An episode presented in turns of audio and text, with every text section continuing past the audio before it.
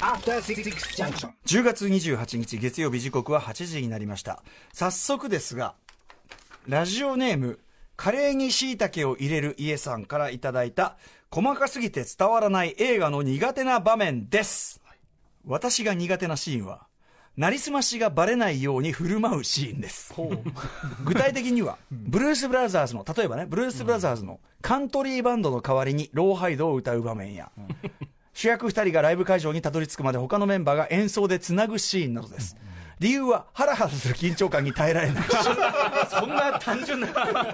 もし自分がその立場だったら早い時点で「すいません騙してました」と謝ってしまう あ謝ってしまうと思うからです。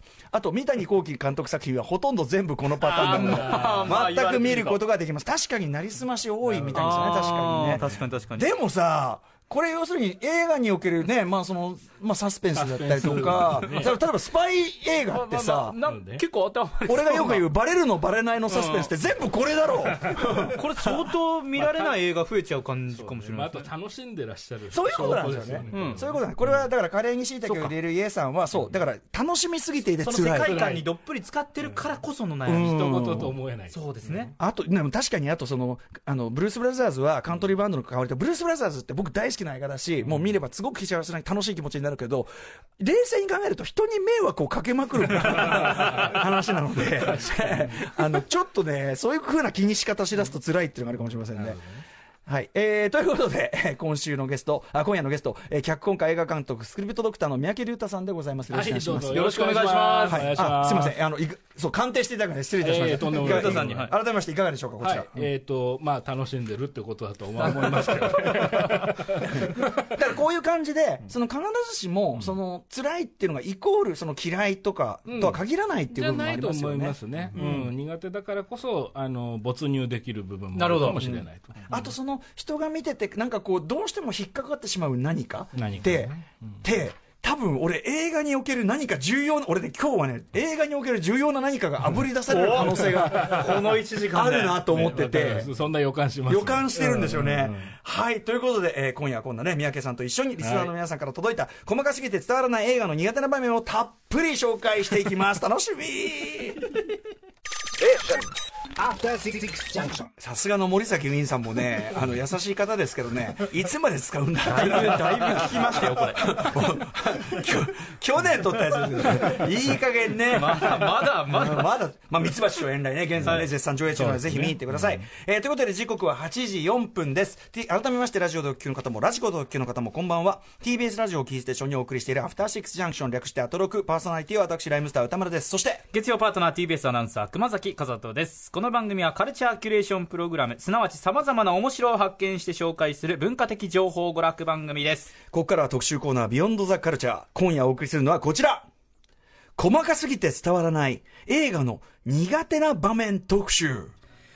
はい。ということで、冒頭もう一通メールも紹介しましたが、映画を見ていて人が無残に殺されたり、幽霊やモンスターが登場する、いわゆるホラーシーン以外に、この場面、怖い場面じゃないのになんだか苦手だ。でも人に話しても理解されない。とか、ある場面がなぜか嫌いだ。でも他人には境界されないといった場面。言うなれば、細かすぎて伝わらない映画の苦手な場面を一つ、一つくらい、まあ、誰しも持っているはずじゃないかということで始まった企画です。この企画は様々な細かすぎて伝わらない映画の苦手な場面を語り合い、人間の感性の豊かさを称え、映画の新たな楽しみを提案しようじゃないかという企画となっております。やかましい。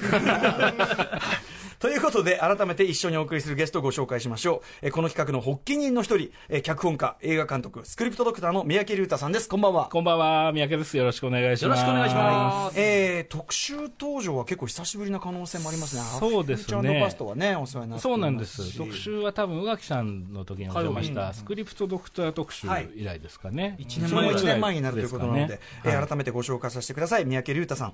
えー日本に数人しかいない脚本のおや、えーお医者さん、スクリプトドクター。まあ、このね、脚本ちょっともう手詰まりになっちゃって、どうしたらいいかわかんないというような、えーまあ、脚本とか作品のね、はいえーじゃあ、まあ、こうしたらいいんじゃ、いいんじゃないかっていうか、まあ、処方というかね、こう、少しずつこう、いい方向を見つけてあげる、はいスクリプトドクター、えーされております。さらにご自身も脚本や監督を務め、えー関わった作品は本当に数知れずということでございます。あの、クレジットされてないものもさ山ほどありますからね。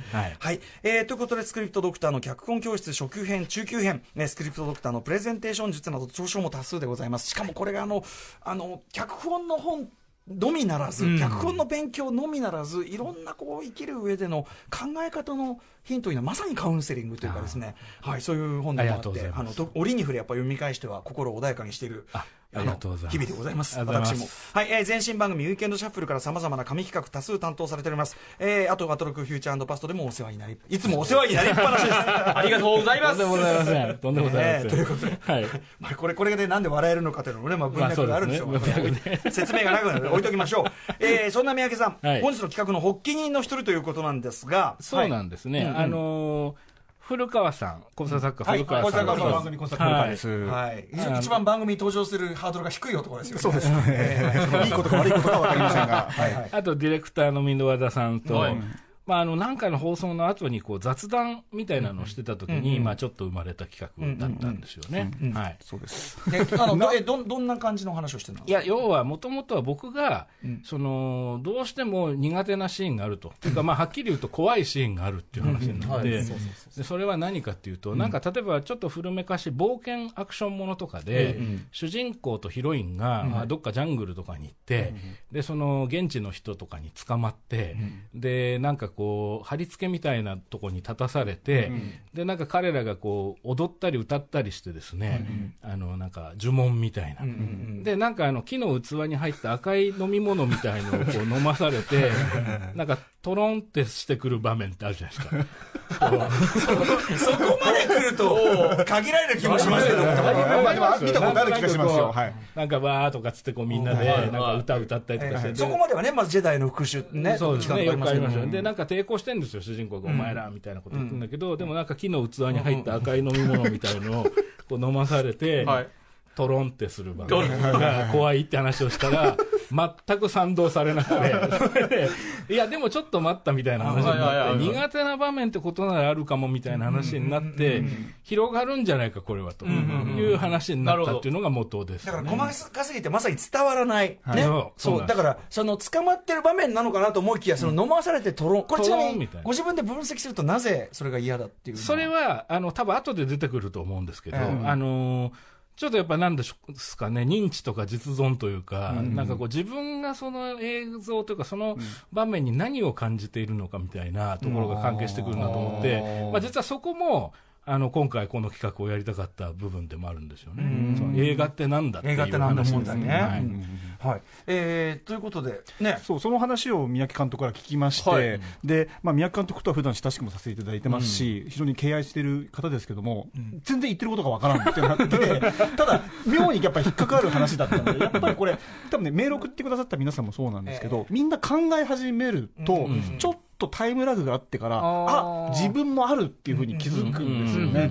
で、多分その場じゃなくて、数日後とか数週間後に、三宅監督、僕もありますって言ったのが、まあ、番宣でも使わせていただきましたけど、私の場合は、映画とか、まあ、ドラマでもそうなんですけども、登場人物が双眼鏡などで、えー何か遠くのものを覗いている時の、その表現として、画面にこう黒いひょうたんみたいな、まあまあそう双眼鏡 マスクされマーますよね。クというかね、ますよね。見えてるでしょという。僕、あれが前から好きじゃないってことにようやく気づきまして、これはさっきの三宅さんと違って怖いんじゃなくて、はい。あえて言えばダセーですか？違うじゃんっていう 違和感、そして不満ですかね、不満です。なるほど、なるほど。これはまあそのさおそらくはサイレント映画機からの映画のお約束表現の一つだとは思うけども、そうですね。クリシェですねクリシェなんだけど、そうですね。ちげえじゃんと。ちげえじゃん。俺はそんなもん受け入れてねえぞと。そうそうそう、そこででも面白いことをおっしゃってましたよね、その要するに主観でのショットのはずなのに、はいはい。実際に自分が主観で双眼鏡を覗くときには見えてないものが入ってるっていうのが違和感主観と思わせようとしてるけど主観ではないですぞっていうそのなんていうんですか？その 映画という文法に対するささやかな自分なりの反逆みたいなところが多分あるのやもしれぬみたいな話にななりして でこれは面白いぞっていう話になこの面倒くさい感じがね、面白くなるねって言ってね、盛り上がったんですよインナートインナートリップの特集ですそうそうインナートリだから要はそのあああるあるってなる場合もあるかもしれないけど、必ずしもそれはじゃなくてもよく分かんなくても、まあまあまあまあ。それが何かこはう輪郭を表してる、何何かの輪郭を表してる違いなんです。人間参加ですね。人間参加、まあまあいい、まあ言いようだな。急に安易な着地しないよね。しょうがない。いくつかを抜かしましたけど。でね、あの熊崎君にもね、なんか、なんかね、あんじゃないの？なんつっいて言って。やこのお二人のその相当激しめ具体性豊かなものと比べると僕はちょっとそんなでもないんですけど、自分の足の速さを信用しすぎるシーンっていうのが僕はもう苦手なんですよ。どういうこと？例えば恋愛恋愛映画とかで大事な人を追いかけるときってやたら走るんですよね。走りますね。あいつら。例えば僕一あ番一番許せないのは、はいまあ、なんでしょう、カップルがいて、まあはい。結婚を誓い合ってたんでしょう。ただ女性の方が留学とかでなんか外国とかに行かざるを得なくなって、まあ飛行機に乗って行きますと。で、もうそれは諦めましたとかってなって、なんかいきなり思いついたかのように諦めきれないみたいになるじゃないですか。もう彼女が飛行機乗る直前。そっから走り出すじゃないですか。いやいや、間に合わないしっていう。いや、せめてタクシーか電車乗るじゃないですか。あと連絡するじゃないですか。スマホ。走って、で、これ意外となんかもうギリギリのところでなんか間に合うみたいな感じになるところも多いんですけどはいやいや、そんなに空港すぐ出会えないしっていうところもそこに乗っかって、こういうシーンが僕ね、ちょっと苦手というかいや、な、な、ないじゃんっていう 感じになっちゃうっていうのはあそります。ね。ね、むすぐに近年のさ日本の青春映画だと、やおら思い立って走り始める、まあ多いじゃないですか、ひょっとしたらもう源流は細田守さんの時をかける少女かもしれないけど、源流ってねえ流行る源流、ね。うん。ねでも確かにやっぱやおら走り出す。いや、そうなんですよ。いや、そんな空港の近所に住んでますか？っていう あれはところ自分の足の速さを過信してるし、いやいや、そうなんですよ。そうなんですよ だからは走ってじゃなくてね他の手段いや、なそうです、らそうです。でもほら自転車奪うとかあるじゃないですかそういうのでさ、自転車奪うも僕は、いや、それは犯罪じゃんってなっちゃうんで、それはそれはダメなんですけど、でも走るよりはまだ許せる、スピード的には。そうスピードスピードで、はいまだスピードが気になるやっぱね実況だからさ、えーやっぱそこはさそんなにやっぱり走るって普段から練習してないとそんな走れませんから。うん。陸上も詳しいしさ、実況だからさ。ならしょうがない。え実況的にはやっぱ許せないですね、もう。歌丸さんの場合はあるんですか？僕は最初は回想シーンが嫌だとかそういうね、これはまあでも普通に映画文法的に嫌だっていう話だけど、でも俺はそっちがなんかね今んとかそれしか思い浮かばない。だからそのあの主人公がまずそもそも主人公が落ち込んでるとこシーンもあんま好きじゃないし。ちょっとそれも映画、映画結構落ち込まない、落ち込むところないですか？だからすごい最小限え 映画で落ち込むのは最小限の時間にしてほしいしなるほどなるほでおってところが最小限にしてほしいのにねその鏡の前でこうやってねまず鏡の前でこう顔とか洗ってバシャーとか髪側に髪側とかに髪とか側にバシャーとかやって鏡をこうやって見るそのところにバラードかなんかかかり出すそうすると話一切そこからバラード終わるまでは絶対進まねえじゃわけじゃんだから俺がただでさえ落ち込む場面嫌なのにだからだからだダイハードで一番ね主人公が落ち込んでる場面ってあの洗面所のところで足の裏のガラスを抜いてるところなんですよそこが一番ね落ち込む場面でこれ長引いたら嫌だなって思うんだけどすぐに待てよっつって屋上に行くという場面に行くのであれはやっぱダイハードはいい映画なんだけどあそこでこうやって鏡の前でねあのだバラード流れ出したクソこのクソ映画は。まあでもこれは俺は映画のテンポ感とかに関わることなんでちょっとフェティッシュとはちょっと違うんで。なるほどなるほどうん。ちょっとすいません。ちょっとねあんまりいいのがね思いついてないからまあみ箕輪原君はなんだっけ？あのあれですね。帝国の逆襲のハンソロとランドみたいに最初に出会った瞬間に本当は仲良しなくせにこうやって「なんだよてめえ何しに来やがった」みたいな感じで一瞬ピリッとして「うわははははなんちゃってみたいなね。でもね作劇的には大体そういうことがあった人ってそのまんまよくはなくて実際やっぱちょっと信用できない人物だったみたいなことが多いけどもそういうことじゃないんだよね。もう短くしてほしい。だからだから俺じゃないけどそのその回りくどいのはやめいみたいな 好みだよね。好みの話じゃない。好みだよね、それはね。でもさ、そのテンポ感を損なうから嫌だとか、はい。ね、俺はでも回想シーンは嫌だわ、そのなんか、はい。なんかその映画というものの、やっぱり俺はその前に進んでほしいのに、うんはい。なんか止まる感じがして嫌だとか、そうですよね。で、ねこれ、あの、投稿メールがですね、大量に実は届きまして、150通おもー素晴らしい。バンバン今日も放送中も届いていて。ありがとうございます。です多分今日これから皆さんとできる限り紹介していきますけど、いくつかのおそらくパターン、あるいはレベルって言ったらいいのかな。レベル？映画に対するレベルといいますか、があるんじゃないかと思いまして、まあもう早速どんどん紹介していきましょう。でちょっと俺も例聞きたいあともう一個、最初に紹介した、あの、なりすましがバレないように振る舞うシーンっていうのを紹介したんですけど、これが実はこのパターンが一番多かった。あ、許せない、あ苦手なパなりすましがバレない、バレるんじゃないか、バレないんじゃないかって緊張してドキドキするシつまりそのーンが、楽しんでる宮城さんおっしゃる、映画の中にはっきり言って楽しんで、入って楽しんでる。使ってるからこそ。うんっていうのが一番傾向としては多かったかな。楽しみすぎて怒ってる、楽しみすぎて嫌がってる人いますよね。まあハラハラする、緊張するのが嫌だってことですかね、そのハラハラする。とか、あの、ほら、いや、ひどい映画見ましたよ、シローさんつって、昨日俺、ひどい映画見て何見たの？セブンつって、あんな終わり方であるんすかとか思って、お前ほど俺はセブン楽しんでないわ。めちゃめちゃいい客だっていうなるほどじゃあもう早速はい、えーいきます。ラジオネーム、エメルソンさんからいただいた細かすぎて伝わらない映画の苦手な場面。私の映画の苦手な場面は、ちょっと借りるよと言って、一般人のバイクや車を奪って繰り広げられるチェイスシーンで、さっきのあれだ。出た。えー先日見たジェ、ちょっと待てよ。ジェミニーマン。これ、これから見るんだよ。先日見たジェミニーマンでも、ウィル・スミスが街でオフロードバイクを拝借していて、非常にもやもやしました。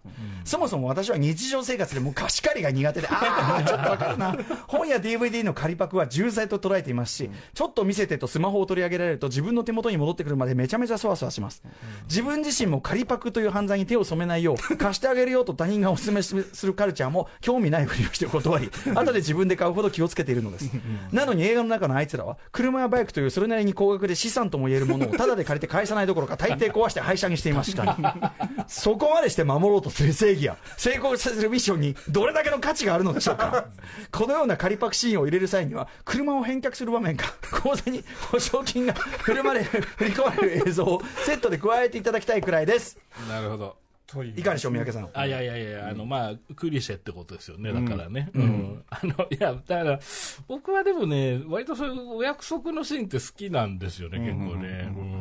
でこれ気持ちちょっとわかるんですよね、俺も生真面目なとこあるんで、その借りちゃって、例えばバイクを取ったり、今、資産とも言えるって言ってたじゃないですか、だって自転車泥棒とかですよ、ね、ビットリオ、ストラそうですね。自転車泥棒、自転車1台盗まれただけで、あの騒ぎなんですよ、まあね、確かに。確かに。ものに。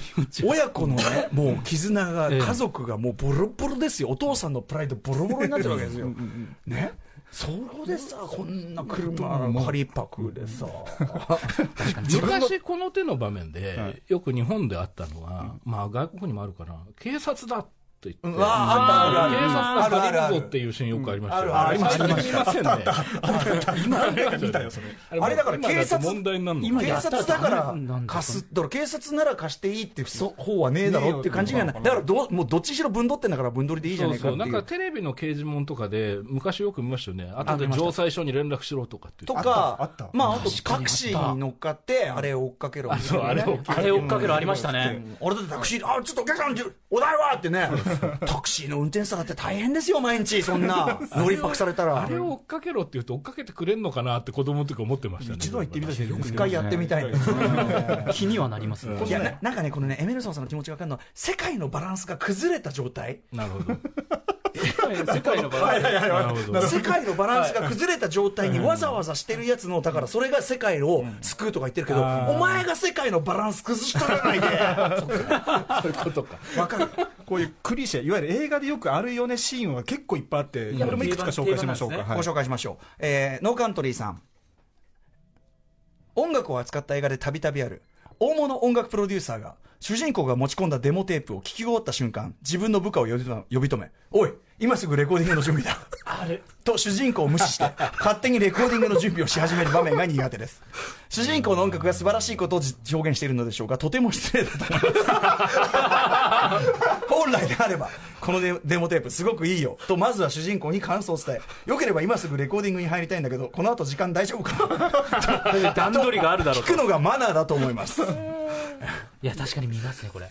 三宅さんいかがでしょう？いやー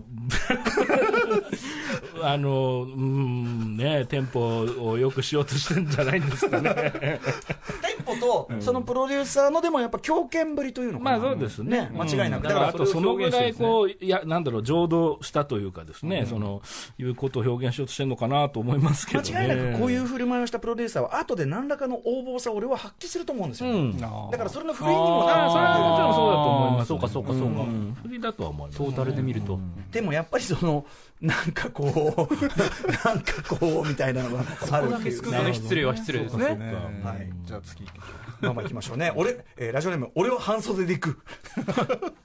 何やら世界規模の重大ミッションに挑んでいる主人公たちの動向を何やら管制室のようなところで見守る何やら地位のありそうな人たち。もう時間がない。ダメか。若干の静寂の後主人公からの応答が何やらうまくいった。からの流れ出す派手な音楽と歓声を上げる人たち、やったーやれやれ心臓に悪いわいとばかりに眼鏡を外し椅子に深く腰をかけるモーガン・フリーマンタイプの大統領。モーガン・フリーマンタイプ。ベレー帽を小脇に抱え、感極まった表情で固い握手を交わす制服を着た軍とかの交換っぽい人たち。ああ、見たことあるな何度か見たな。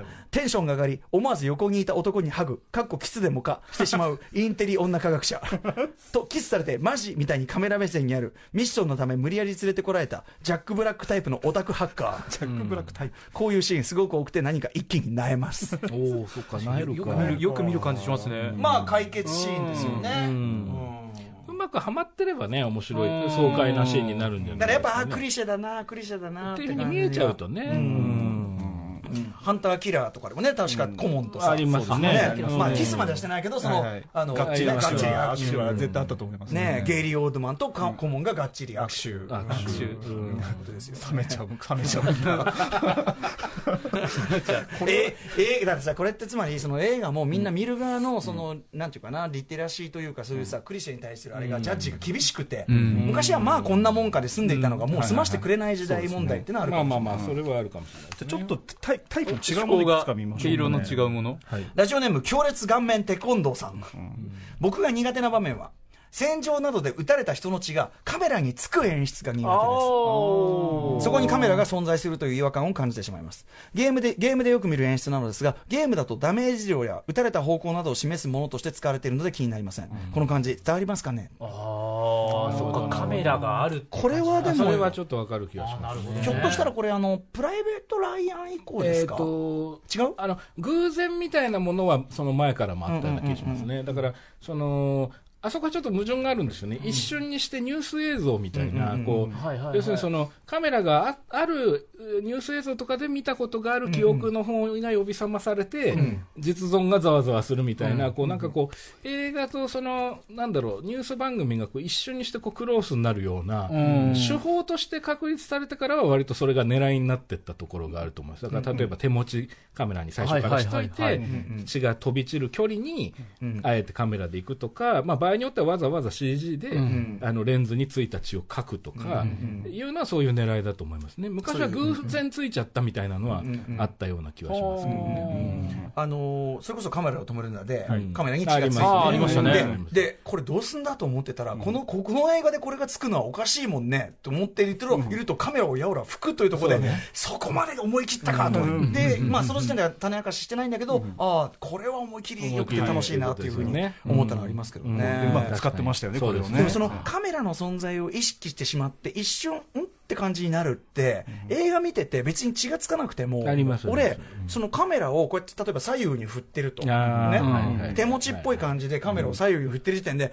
これすごいカメラマンっぽいんだけどと、ここに人がめっちゃここに人がいる感じするんですけど、難しいですよね。だから、ど、どこを見せておいて振るかなんですよね。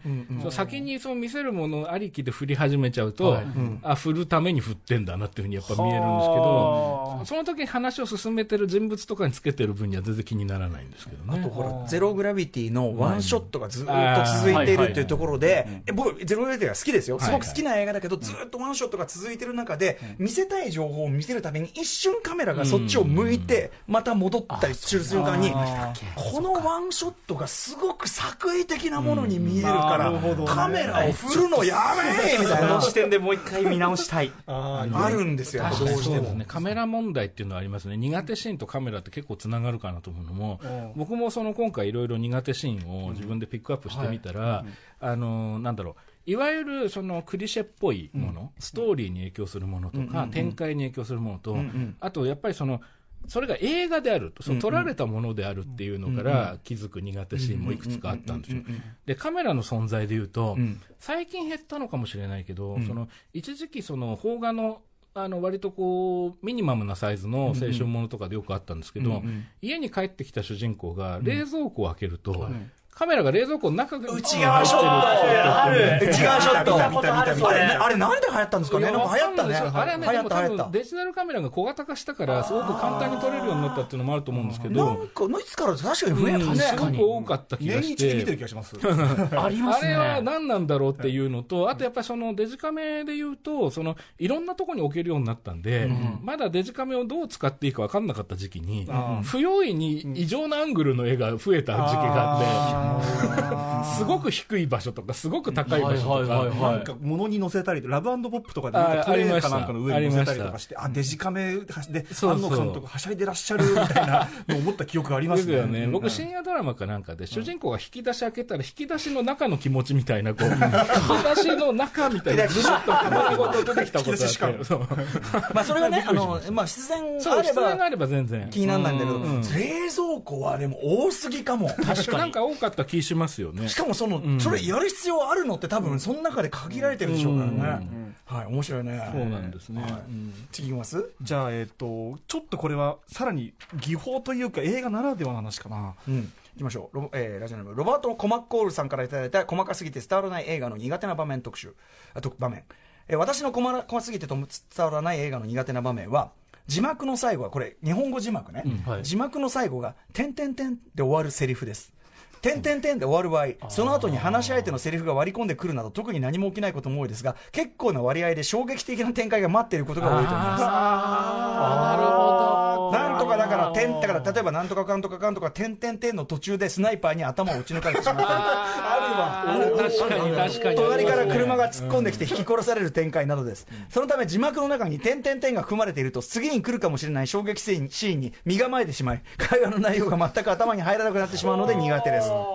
本当にそのさ、何も起こんない点々点もあるだけに厄介ですよね。そうですね、これはでも深いかもしれないですね、結局、その大元の映画は、はいショッカーの演出のつもりでやっているのに、点々点が入ることでサスペンスに切り替わっちゃうっていうことですよね。うんうん。例えば、うん。その次のカットでいきなりバスが突っ込んでくるとか、はそういう、そこでびっくりさせようとしてるのに、あ何か起きるんじゃないかみたいな予感をさせてしまうから、意図が変わっちゃうってことですね。字幕ネタバレですね。そうですね。数秒単位のネタバレ。なるほど。あ、でも確かに言われてみればあるかもしれない。ただ、俺もね、それ考えたことあるけど、でも、点々点抜きでは、ひやっぱね、だって話が途中で終わってるんだから、そうですね。だほでもどうなんだろうね、可能なのかな？字が途中だったらどうですか、セリフ。カラオケのとあの字幕みたいな。いやそれもいやいや結局それバレだから。そう、同じことですね。同じことだから、やっぱその要は話の途中でだからもう点々点つけずに食感演出の場合は本当は点々点つけずに会話をしてるなと思ったらガンってくるっていう、うん。あるつまり本来その人が話すであろうべきこともちゃんとぜ字幕として書いておくってことですかね。まあ、そうあじゃななっちゃいますよ。うんかでも。うんっていうか話しきれなかった部分ってことですか？いやだから話の途中でちゃんと終わってるように訳すべきなんでわすかります。だからそこが難しいところですよね。僕ら脚本書くときも同じような効果を狙うときは、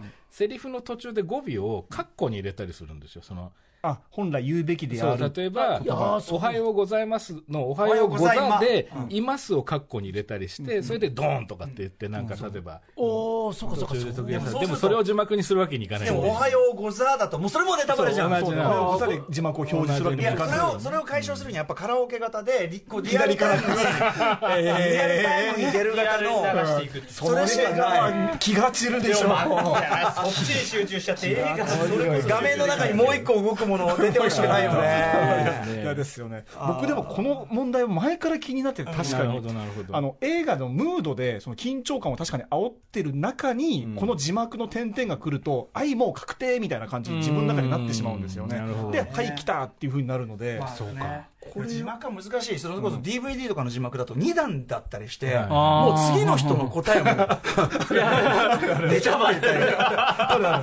あとね恥ずかしいなと思っちゃうのがその英語だとオチでそのなんとかかんとかの最後で笑わせるのが、日本語のなんかその語順で、もう見た瞬間に語順じゃないな。字幕ではもう出ちゃってるから、まだ言ってないのに。そっかそそうか英語と日本語の訳まだ言ってないのに笑っちゃってて、でちゃんとその英語ネイティブの人はそのとこで、そのタイミングで笑ってんのに、俺先笑っちゃった。から。あれはね、まあ、しょうがないっちゃしょうがないんですけどね。面白いな。でもこれはまさにみんながなんとなく思ってた。いやそうそう。初めて言語された違和感かもしれない、えーミシェルガン・エレファント・カシマシ男さんからいただいた細かすぎて伝わらない映画の苦手な場面。私が苦手なのはカフェやレストランの大きい窓ガラスに面した席で2人が話すシーンです。窓ガラスの向こう、外から車が突っ込んできたり、通りを歩く人が何かしてくるのではと不安になります、特にこっちに向かうように遠くから歩いてくる人がいると、もうその人に釘付けになってしまいます。ただ、座っている人が一人でも増えると平気なのです。というのも、テーブルで向かい合わせに座る二人、それを横から撮るとものすごく平面的に見え、そうなると窓ガラスの向こう側の方が現実で、手前の二人は虚像でいつか壊れるという感覚に陥陥ってしまい、結果、窓の外から破壊者が現れるのではとビクビクしてしまいます。なるほど、なるほど。実際こういう演出多いな多いですね。俺今思いついたのあれドロップだっけな品川博さんのさ、はいはい。ドロップだよな。ドロッププであファミレス？でか、うん、会話してるとこで、向こう側から、あのドロップの中のすごく僕は、あの好きな場面だから覚えてるんですけど、向こう側からやっぱり近づいてくる人がいて、あれ近づいてくんなと思ったらドンと来るっていうやつで、あのジョン・カーペンターもよくやってますよね。あのわざと切り返しのその対話してる人同士から言って、ポンと一回ツーショット入れて、奥にどういうものがあるかを覚えさせておいて、一回外すみたいな。で、もう一回戻すときにはもういるみたいな形にしたりとか、うんというのはありますね。これでもね、言ってること面白いそうですよね。面白いですね。2人だとだから3人だとこっちが主体になるから、こうこっちがちゃんと主そうです主の場面になるんだけど、2人だと向こう側が主になる立から。体感があって向こうこれって映画をやっぱり結構数見てる人がよよりそう思うってことそれはそうでしょうね。うん。読み解きですもんね。うん。映画の文法みたいなのがある程度体の中に入っちゃってるってこと。そういうことですよね。ある種の演出のね、ん。あれっていう方というかね、でもこれもだからある何かが多分元になる何かがあってそれをみんなこう変装してるんでしょうね、うん。そうですよね。オリジナル演出あるんだよ。何ですかこれね、オリジナルねなん。か、何がオリジナルじゃあちょっと近いのかなこれも えーとね、ラジオネームゴールデンバットさんからいただいた細かすぎて伝わらない苦手な場面。私の細かすぎて伝わらない場面、えー男性キャラと言い争いをした女性キャラが、最後、あさっての方向に向かって駆け出し退場して、言い合わせた別の男性キャラも、おいちょっと待てよとか抜かしながら、こちらを禁止室も追いかけて退場する場面です。主人、主に悪い考えに傾き出した主人公を一人で思い悩ませて改心させる場面を盛り込みたいがゆえの、その導入として用いられるシーンですが、その気配が漂い出すと、まさか、まさか、やるのかと期待と不安が入り混じった感情に支配されてしまいます。映画に限らないかもしれませんが、海外の作品ではあまり見られないもののように思います。いかがでしょうか？男性キャラと言い争いをした女性キャラが最後あさっての要するに画面のフレームアウト、フレームアウトしていく、で言い合わせた別の男性キャラもおいちょっと待てよとか言いながら、えー、とこっちのその言われて置いおお置いてかれた側を気にしつつもそのフレームアウトしていく、そういうことなんですかね、うんでしょうね。み見たことはあるけど確かに嫌見たことだと思ったことはない見たことありますね。何で見たか全くわで多からないですけど分この方はやっぱりりそのクリシェというか、ど何のための機能の場面かがもう分かりきってる、要するにその他の人たちあもー主人公が間違っていることに同調しているぞということを示すために2人とも退場させ主人公を孤立させるというもう機能が分かりすぎている場面なので嫌だってことじゃないですかそうか。これでもこのレベルで気になってたら結構映画選ぶの大変じゃないかなっていうふうに思うんですけど。でもちょっと分かりますよ、俺、だって言い言い争いの場面全般嫌ですもん、回想嫌だったり言い争い嫌だったり結構映画で多く使われるああ、そうですよ、だから見てると、嫌だな、嫌だな、量見てる。例外ですかそれは。どうですか、宮口さん、これは。うん、まあでも、うん、そうですね。あの、まあ海外、むしろ海外のもので僕は昔よく見た場面だあとそうなんですか？思いますね。あの、子供の頃見てたアメリカのテレビドラマとか、あの、の、ちょっとこう、なんだろう、あのー、強気な女性キャラとかね、ん。あのー、とかであったような気もするし、まああと、プログラムピクチャーではよく使われる手法ですよね。だから今だと2時間サスペンスとか、あドラマテレビドラママに継承されてる手法だと思うんですね。あの探偵とその助手みたいな形で、あのよくなんかひらめいたり気づいたりとかっていう時に、まあ、大体それとセットになるのはお客さんお感情っていうやつですね、いわゆる。いわゆるお店出てっちゃう。はい、お客さんお感情的なものとかとセットになることが多いかなと。そうか。これでもしかもねこの二人出てった後残された主人公がこうやってしょんぼりしてるところにバラード流れました、あもうそう絶対先知らないですおい嫌いなのではって。そして回想シーンの中で言い争いをしている。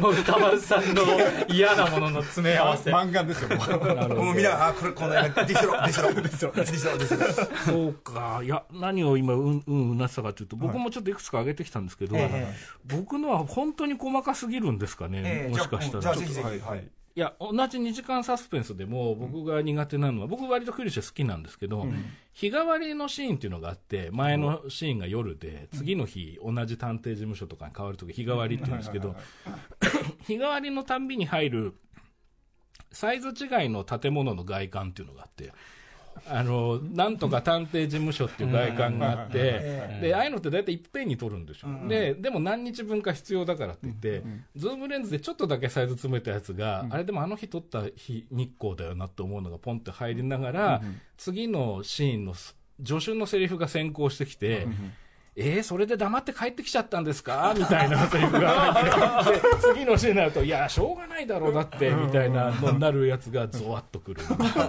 それは監督としてそのどういうつもりとかどういうやり方でこれを入れたかとかが見えちゃう、いや、っていうか、その、もともとそういうシーンが好き、好きっていうか、苦手っていうか、こう、好きっていうどういうかいやいやいやいやもう好きのうちなんですけど、そうい。うのが割とそう、普通に消費してる時も好きだったんでしょうね。多分なんかその、ある種のパターンとか。はい。もともと、もともと好きなんでしょうね。だからだから今もう好きなんだ。好きっていうか苦、どっちなんだ？苦手。って映画の苦手な部分気になる。目についてる。目につくってことですかね。だから、なんか例えば容疑者に推理の穴をこう突かれて、こう、はい。グーの音も出ない探偵のアップっていうのがあって、で、そこに、あの、道の向こうを走るバイクの音が、ちょっとリバーブがかかって入る時とかが、ちょっと、うわってなるんですよね。細かすぎてごめんなさい。例えば、うん。その、ええなんか推理をして、えこういうことじゃないんですかみたいに追い詰めたら、いや、でもその推理は穴がありますみたいなこと言われて、はい。グーの音も出ないみたいな時に、うーん。みたいな。そんなんあります？そんなんあります？CM みたいな。どういうどういうあそこで CM そこで CM いつとか、あとはなんか、例えばじゃあ恋愛もんでもありますけど、喫茶店でちょっと思いがけずショックなこと言われたヒロインが、はいえ？とか言って、そんな彼がそんなつもりだったなんて知らなかったみたいになって、え？ってなった顔に、救急車の音がかかるみたいな。あピーパーフィー。ンみたいな。で、うわーっていう、うわー苦手でも大好物みたいな。あ それはまあ非常に要はあのなかなか意識して見てる人いないけど、まあきクリシェではあるわけですね。そうですね。割とこう、嫌いじゃないアラートアラート。トみたいなのがやっぱりその救急車間で。で、っていう、で、そこに重要なのはリバーブをかけてるってことなんですよね。なんかこう。空間感ですか？空間感なんだけど、ショックを受けたみたいな、こう、ちょっと気持ちがン遠のいたみたいな、それが。意識がちょっとと遠のいたを表現してるってことか。そのさ、う。ん。はさ、意識したことないから分かんない。ぜひちょっとそういうふうに見てもらうと。結構ありますそれ。結構あります。リバーブかかかかってますかやっぱり。かかってます。あともう一個いいですか？映画じゃないんですけど、ニュース番組とかで、ある何らかの統計のグラフみたいのが画面に映ってる時にはいはいはい、その後ろに敷いてある映像が、新宿の都庁の下の通路をこうサラリーマンの大量の背中がこう歩いていくやつに、ちょっとスローの効果がかかってるような映像がよくわかるんですよ。ね。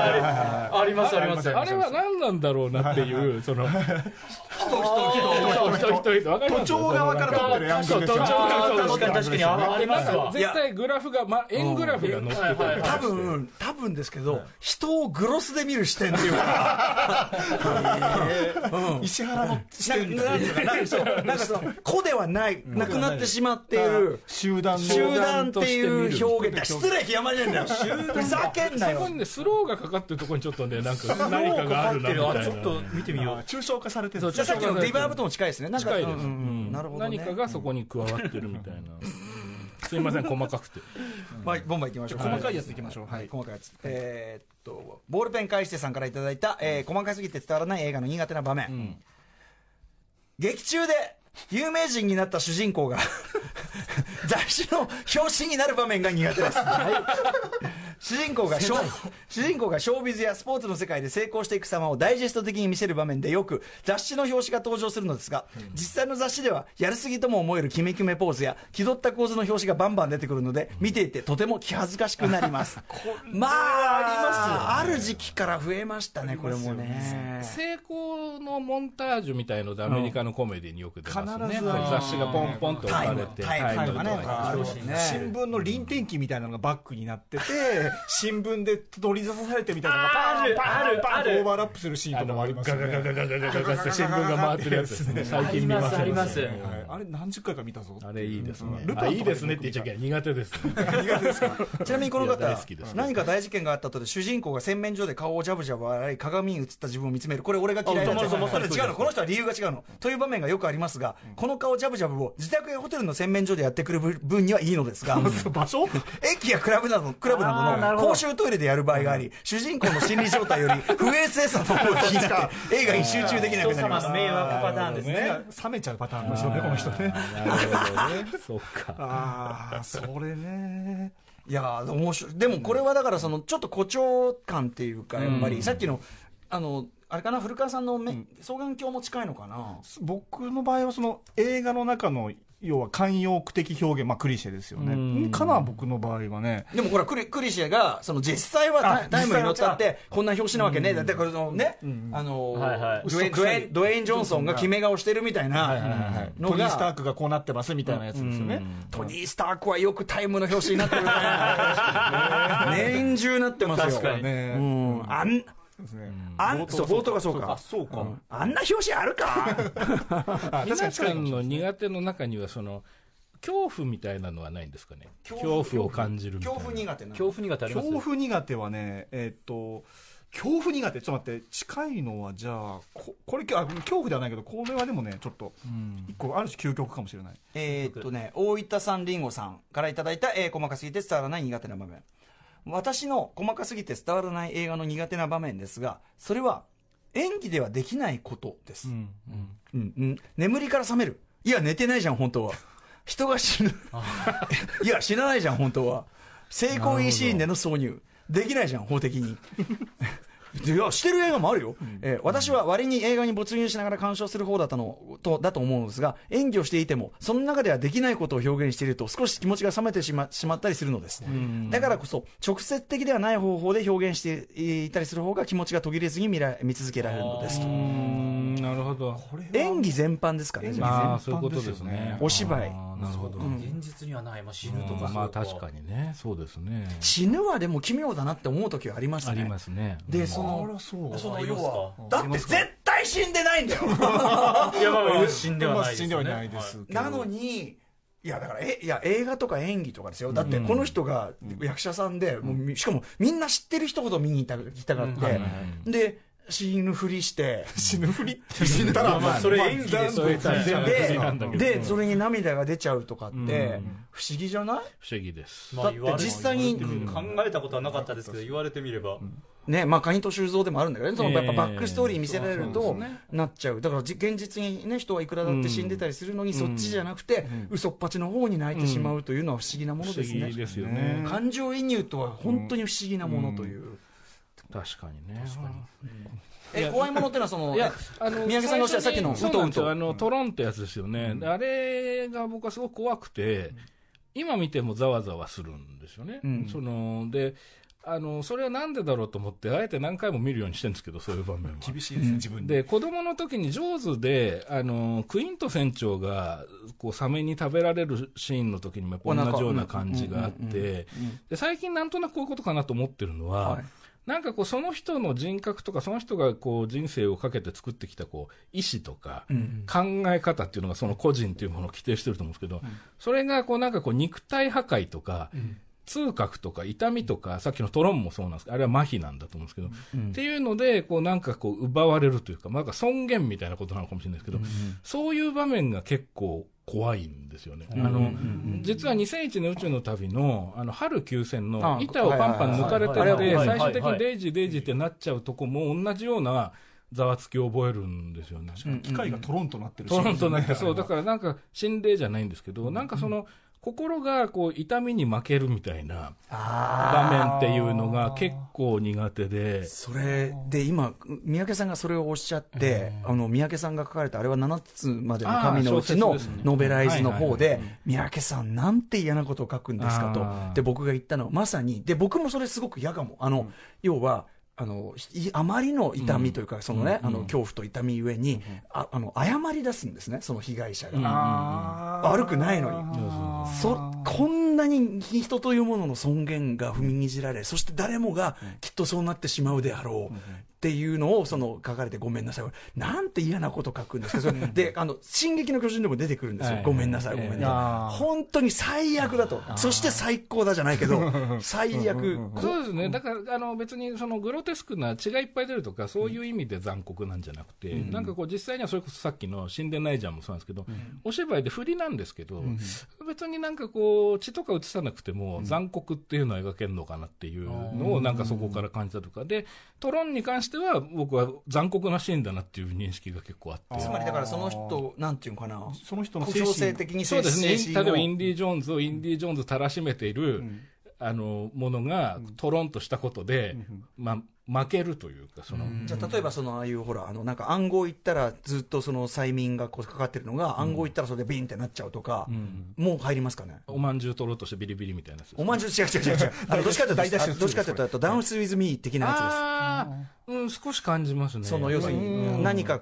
キーワードが来るとこういう行動をしちゃうってさ。それもちょっとに、そうですね。テレフォンとかさね。精神とか尊厳みたいなのがないがしろになったりそう傷つけられたりすそう、るみたい肉体によってですね、その、あ肉体によって肉体破壊によって、あの、負けてしまうんだよって言われてるような気がするのが嫌なんでしょうね。なんかそこに抵抗したいというか、こう。うんうんうん。あ分かる気もしますね、うんうんそれが直接的な暴力よりもそういうトローンっていうそのいや、ねトロンだったり、まあでも、ジョーズの場合は暴力なんで、い痛みっていうものが、こう、なんか、作用するものの強さを、こう、提示されてる感じがするのが、悔しい、怖いみたいな。分かる気もするし、だからああいう描写を書いたんだなとその夏までの神のうちのかなみたいな。これ本当に不快な描写なの。あの頭を殴られ続けて途中で謝るんですね、最悪。謝んないで。悪くないのにあな悪くないたはのに謝っちゃう。ああでも謝るであろうかもしれん。その状況になったら。えーなんかあの、あれあれ、だから俺の大好きなあれですよ。あの、あれ、あの、えっ、と、ああの、あれ、あれ、イイーサイあのイーライ・ロスがあの出演してるあの仲間のあの、えっと、地震があって、あアフうんアフターショック、アフターショック。アフターショックでやっぱイーライ・ロスが、ありましたあねのその暴漢にこうもう体動けない状態で、うん。で、女性がレイプされようとしてるのをなんとか止めたくて、こう石かなんか投げる、うんうんで、そしたらこっちがこっち来ちゃって、で、オイル顔に巻かれて生きたまま焼かれようとするときに、ごめんごめんみたいなことを言う なんてこと考えるで僕はでもあのあそこで石を投げずにいられなかった彼、ででも怖くて謝っちゃう彼、なんて人間的なものを描いているんだっていうんで僕はやっぱあの感動します。よねアフターショックうん、すごく、うんすごい感動素晴らしい作品だとそこ思いにます抗ってるっていうね。じゃあ最後に短いに1つだけ紹介しましょう最後もう最後。えー重度感染者橋本さん。えー最近苦手になったのはみんなが犯人だと決めつけていた人物のアリバイをちゃんと調べてみたら実は冤罪だった。ぽいけどやっぱり犯人だった。どうかな？と結末を濁して鑑賞後にもやもやする映画です。これ具体的にあるだろこれ。ねなんなんだろう？なんですかねこれまあこのでもジエンドハテなものじゃないですかこれはいわゆる。3度目の殺人とかその辺ですかね。うんどうなんでしょう是枝さんあれはかなりかなりあえてのあえてのぼかすやつですね。やつとかもあるしね。普通に冤罪は嫌ですけどね。まあね、嫌ですよね。現実に嫌です。この映画をまともに楽しんでるとも言えますね。うん。まあだからそれあー楽しみにもう一発ぐらい。行こうじゃあこんなのもあるね。うん。えーっとね、チャタンの奥ちゃんさん。映画の中のテレビのニュースが実際のアナウンサーなのが苦手です。ある。だよくある。いや僕は気になっちゃいますね確かにそれ。気がつくと、ああ、これ1年後ぐらいに金曜日の夜9時テレビでやるな、なんて余計なことが場面と関係なく雑音のように浮かんでくるのが苦手ですね。あ、これはだから、日テレ出資だと、日テレのアナウンサー出てくる。まあ、日比ちゃんとかでね出てたりしてますからね。ね確かにニューステレビ越しに出たいと思ってるんだけどな僕も。苦手か。痛いと思ってそれ見たら我々本当にその映画に集中できなくなります。からねえ。まあ、いわゆる特別出演問題ですね、それはね。え特別出演問題というと。うん。いやいや、まあ、要するに、現実に著名な人が、まあ、出てくるっていうことで、こう、戻されるみたいなね、こう。あーまあまあもうもう一発、もう一発、もう一発、もう一発、もうこれできるだけ聞きたい。えー、マッスル北浦さん。私の映画の苦手な場面は、ジャッキー・チェン映画における立場の違うキャラ2人以上が別々に一つの場所に忍び込む場面です。あったな。映画プロジェクト A 後半における海賊島に、えーサモハンと沿岸警備隊が忍び込んで鉢合わせしそうになる場面といえば分かりやすいでしょうか。プロジェクト A はまだテンポよく進むから良いのですが、以降の映画はどんどんグダグダになっていき、その場面になると、ああ、またこのクソ茶番を何分も見せされるのか と思うようになりました。